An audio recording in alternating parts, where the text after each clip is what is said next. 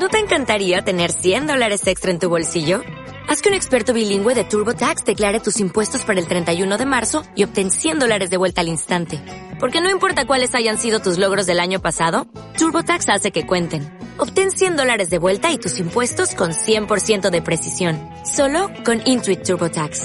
Debes declarar para el 31 de marzo. Crédito solo aplicable al costo de la presentación federal con TurboTax Full Service. Oferta sujeta a cambios o cancelación en cualquier momento. Por la señal de la Santa Cruz de nuestros enemigos, líbranos, Señor Dios nuestro. En el nombre del Padre, y del Hijo, y del Espíritu Santo. Señor mío y Dios mío, creo firmemente que estás aquí, que me ves, que me oyes. Te adoro con profunda reverencia. Te pido perdón de mis pecados y gracia para hacer con fruto este rato de oración. Madre mía Inmaculada, San José, mi Padre y Señor, Ángel de mi guarda, interceded por mí. Hace muchos años se publicó un libro de don Jesús Urteaga Lodi que se titulaba Los defectos de los santos. Yo recuerdo haberlo leído de chaval, me acuerdo perfectamente cómo se iba fijando este autor en los patriarcas, en Abraham, en, los personajes del Evangelio, eh, los apóstoles, y iba como haciendo notar mm, que eran personas con defectos. Pues Abraham, pues no siempre fue un buen padre y un esposo, y además, pues era un tanto pusilánime. No salió de casa de su padre hasta los 75 años, por el amor de Dios. Isaac miente ante el rey Abimelech y le dice que Rebeca era su hermana cuando era su mujer. Jacob, otro mentiroso, miente a su padre para hacerse con la primogenitura. Y Sansón, pues eh, un sensual. Pues, en fin, cada uno, todos los, grandes personajes del Antiguo Testamento, santos, muchos de ellos, pues eh, tenían defectos. Y aquel libro era maravilloso porque te llenaba de esperanza y te hacía ver cómo a pesar de eso eh, aquellos santos habían luchado en vida. ¿no? El rey David, por ejemplo, un caso clarísimo. ¿no? Bueno, y todo esto me venía a la cabeza cuando Marcos cuenta en su Evangelio que en aquel tiempo Juan dijo a Jesús, Maestro, hemos visto a uno que echaba demonios en tu nombre y se lo hemos querido impedir, porque no viene con nosotros. Ya estamos. Siempre los celos, la mentalidad de grupo exclusivo, la mentalidad de quienes piensan que sólo ellos pueden hacer el bien, que tienen como la exclusiva divina para anunciar el Evangelio, para sanar los corazones, para echar en nombre de, en nombre de Jesús los demonios, y no solamente lo piensan, o, o, lo podemos pensar si caemos nosotros en ese error, sino que intentan impedir a los demás que sigan haciendo el bien. Y a veces lo intentan con sus críticas, sus denuncias, sus prohibiciones, como si el Espíritu Santo fuera patrimonio suyo y lo pudieran meter en una lamparita como el genio Aladino y llevarse la lámpara metida en uno de sus bolsillos disponible para sus necesidades. Pero el Espíritu Santo, como nos decía San Pablo, eh, es libre. Sopla donde quiere, dirá el Señor, y oyes su voz y no sabes de dónde viene ni a dónde va. Así que tú, Jesús, una vez más, tienes que corregir toda esa mentalidad errónea, vanidosa, cerril de tus discípulos. No se lo impidáis, porque quien hace un milagro en mi nombre no puede luego hablar mal de mí. El que no está contra nosotros está a favor de nosotros. Y no fue la única vez, hay muchas veces en el Evangelio en que el Señor tiene que corregir a los discípulos. Por ejemplo, justo antes de lo que acabamos de leer, el mismo Marcos cuenta otro suceso, que Jesús y sus discípulos llegaron a Cafarnaún después de una jornada extenuante apostólica, y una vez en casa, Jesús les preguntó ¿De qué discutíais por el camino? Ellos callaban, pues por el camino habían discutido quién era el más importante. O sea, la vanidad, el afán de poder, la mezquindad, el afán de sobresalir. Y de nuevo tú, Señor, les corriges con infinita paciencia, sin extrañarse de esos defectos. Jesús se sentó, llamó a los doce, nos dice Marcos, y les dijo Quien quiera ser el primero, que sea el último de todos y el servidor de todos. Y tomando un niño, lo puso en medio de ellos, lo abrazó y les dijo El que acoge a un niño, como éste en mi nombre, me acoge a mí, y el que me acoge a mí, no me acoge a mí, sino al que me ha enviado. Bueno, ¿y quiénes eran esos doce que estaban allí? ¿Quiénes eran esos apóstoles a los que tu Señor tienes que ir corrigiendo poco a poco? Pues San Pedro, San Juan, Santiago, Santo Tomás, San Bernabé y el resto de los apóstoles.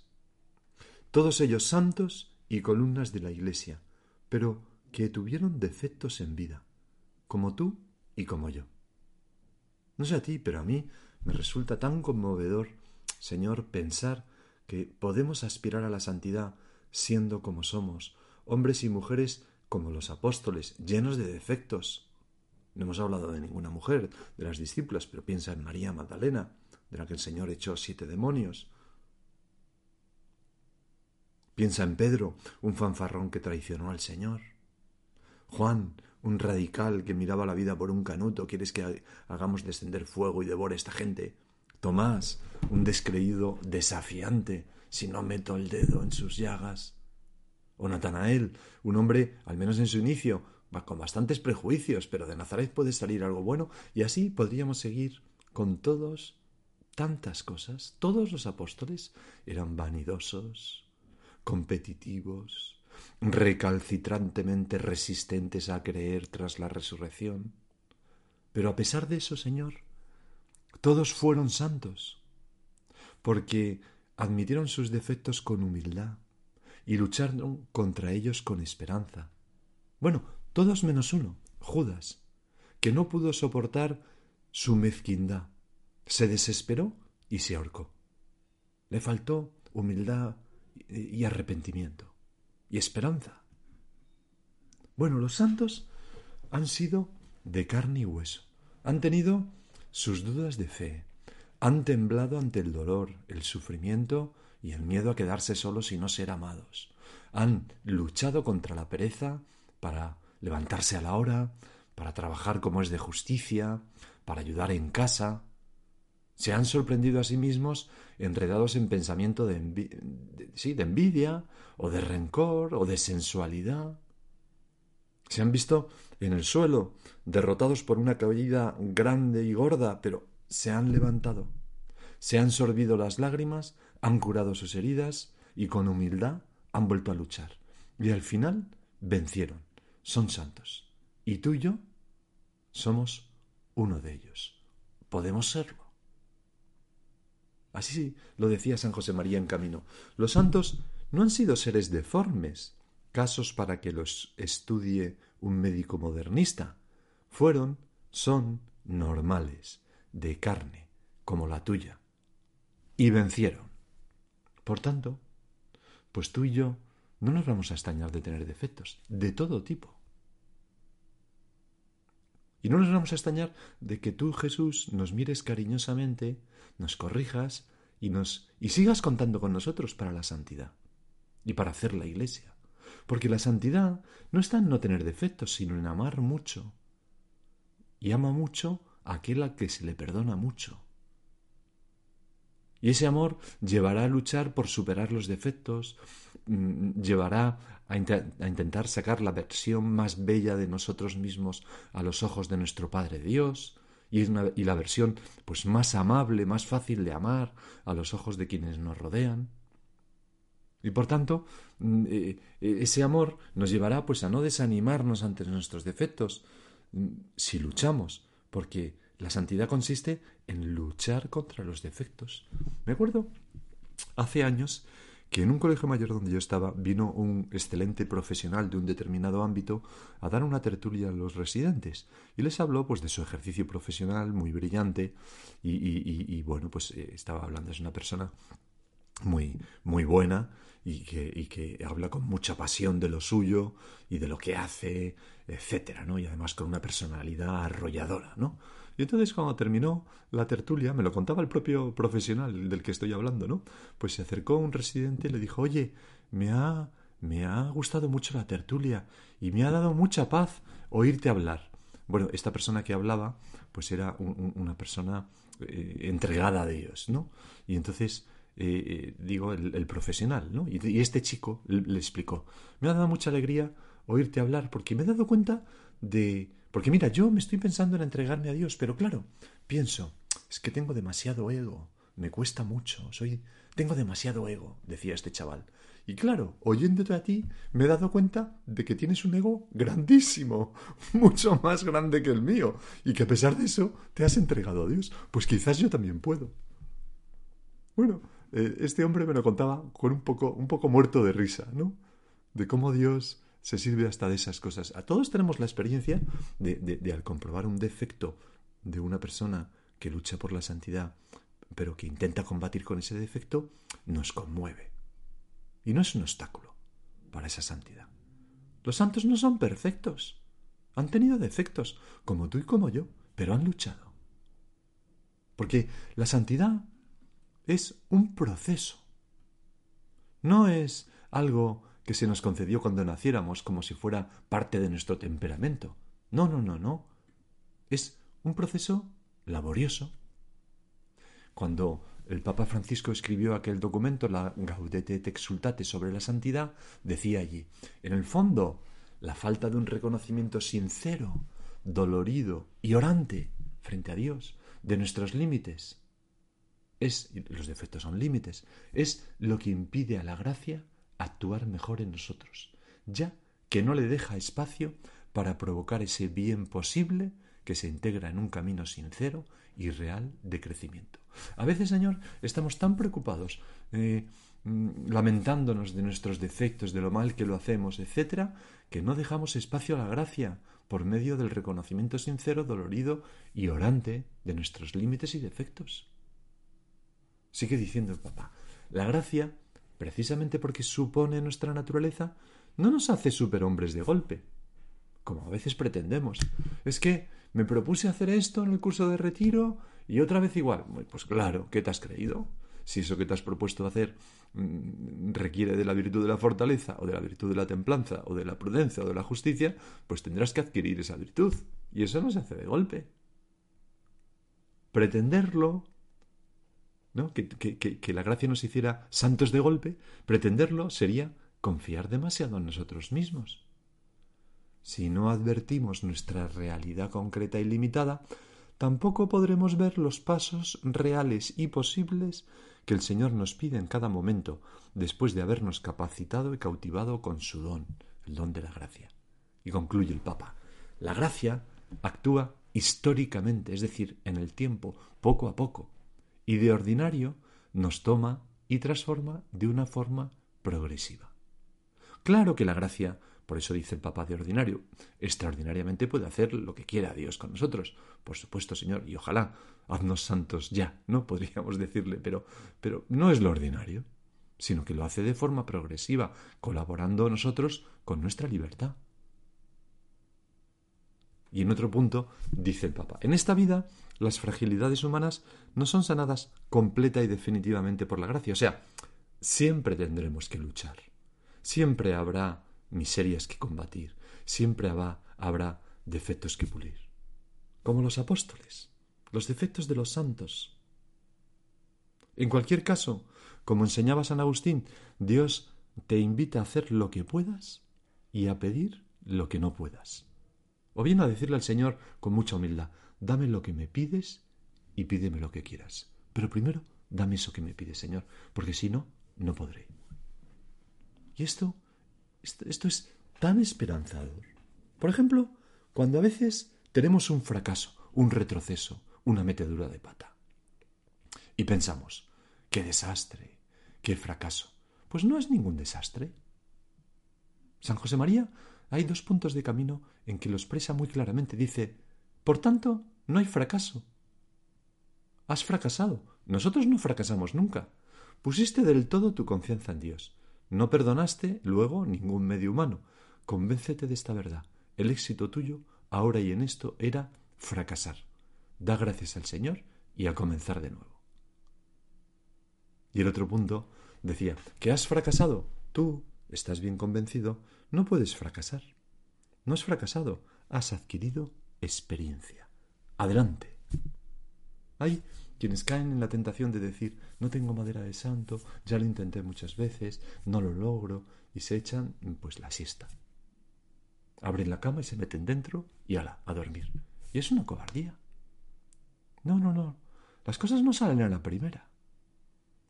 Todos los santos han tenido defectos. Todos los santos han tenido que luchar en la vida por alcanzar la santidad. Y tú y yo, pues también. Hay unas palabras de la Gaudetes de Sultate que nos pueden servir ahora para seguir meditando sobre esta realidad. Son muy animantes y muy bonitas, ¿no? Decía el Papa eh, Francisco allí. Para ser santos no es necesario ser obispos, sacerdotes, religiosas o religiosos. Muchas veces tenemos la tentación de pensar que la santidad está reservada solo a quienes tienen la posibilidad de tomar distancia de las ocupaciones ordinarias para dedicarse mucho tiempo a la oración. No es así. Todos estamos llamados a ser santos, viviendo con amor y ofreciendo el propio testimonio en las ocupaciones de cada día, allí donde cada uno se encuentra. ¿Eres consagrada, consagrado? Sé santo viviendo con alegría tu entrega. ¿Estás casado? Sé santo, amando y ocupándote de tu marido o de tu esposa, como Cristo lo hizo con la Iglesia. ¿Eres un trabajador? Sé santo, cumpliendo con honradez y competencia tu trabajo al servicio de los hermanos. ¿Eres padre, abuela o abuelo? Sé santo, enseñando con paciencia a los hijos, a los niños, perdón, a seguir a Jesús. ¿Tienes autoridad?